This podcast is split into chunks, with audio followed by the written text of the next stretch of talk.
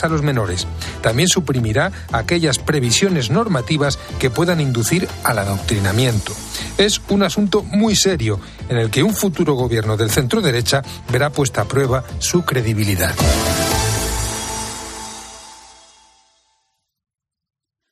Son las tres, las dos en Canarias. Con Pilar García Muñiz, la última hora en Mediodía Cope. Estar informado.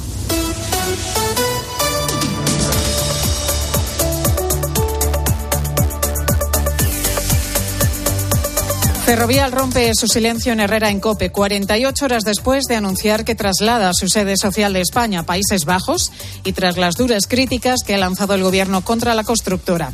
Lo ha hecho su director de comunicación, Francisco Polo, que ha asegurado que eso no es una decisión tomada a la ligera ni por razones personales. Mantendrán la actividad y todos sus empleados en España, donde también deberán seguir pagando impuestos. Hemos tenido un gran jugador de baloncesto, Pau Gasol. Pau Gasol se formó en España, se fue a Estados Unidos, empezó jugando en un equipo modesto, luego ganó con Los Ángeles Lakers, pero él siempre siempre, siempre defendió la camiseta de España. Y yo creo que para todos los españoles eso ha sido un orgullo. Si nuestros planes siguen adelante y en algún momento cotizamos en la Bolsa de Nueva York, pues yo creo que los españoles van a estar orgullosos, porque vamos a seguir siendo una empresa española.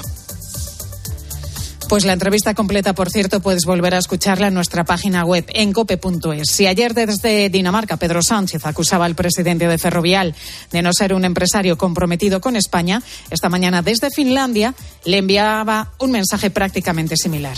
La patria no es solamente hacer patrimonio, la patria es ser solidario, arrimar el hombro y ayudar sobre todo cuando tu país lo necesita. Y sobre todo teniendo en cuenta en fin, que estamos hablando de la tercera o cuarta fortuna de España, y en el caso mediador, la presunta trama de corrupción canaria que ha supuesto la destitución del diputado socialista Juan Bernardo Fuentes cunde el pánico ante la posibilidad de que aparezcan más audios o más fotografías que impliquen a otros cargos socialistas. Entre tanto, la juez que instruye el caso ha abierto dos piezas separadas, una de ellas decretada secreta. También ha denegado la petición de escarcelación al comandante de la Guardia Civil implicado en el caso ante el riesgo de destrucción de pruebas. COPE está contando hoy novedades en la investigación del caso mediador y pruebas a las que hemos tenido acceso y que desmontan la versión del que fuera diputado socialista de Fuentes Curbelo, conocido ya sabes como Tito Berni. Durante su declaración ante la juez que instruye este caso, el exdiputado llegó a negar su relación con el famoso mediador. Las pruebas que hoy estamos emitiendo demuestran que además de conocerse, su relación era más que fluida que no aguante, que no ponga nervios, que no, que este lo ha no, pues yo tranquilo estoy, yo, yo lo único que tengo con este hombre es si le hago la empresa en la zona seca o no le hago la empresa en la zona seca. Punto pelota, yo no tengo más nada eh, con eso.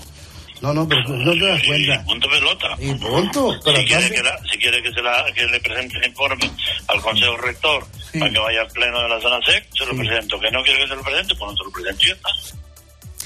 Bruselas pretende que podamos obtener el carnet de conducir de coche y camiones a partir de los 17 años. Eso sí, para hacerlo se debería tener como acompañante a un conductor experimentado y con al menos 25 años de edad. Es parte de la legislación que quiere introducir la Comisión Europea para, entre otras cosas, reducir la alta siniestralidad en las carreteras comunitarias.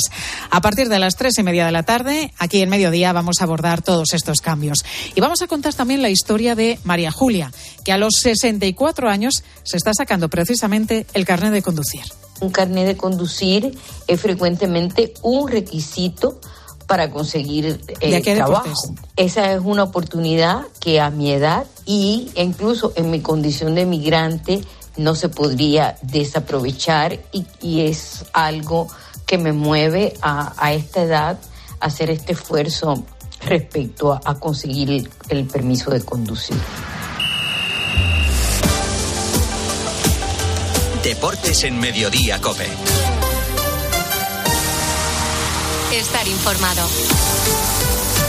Luis Munilla, ¿qué tal? Muy buenas tardes. Hola, Pilar, buenas tardes. El día viene entre el arranque de la Fórmula 1 y la resaca del Clásico. Gran Premio de Bahrein, primeros entrenamientos, arranca el Mundial y Fernando Alonso ilusiona, empieza segundo. Y en el Clásico de las semifinales de Copa, golpea primero el Fútbol Club Barcelona, ganando 0-1 en el Bernabéu.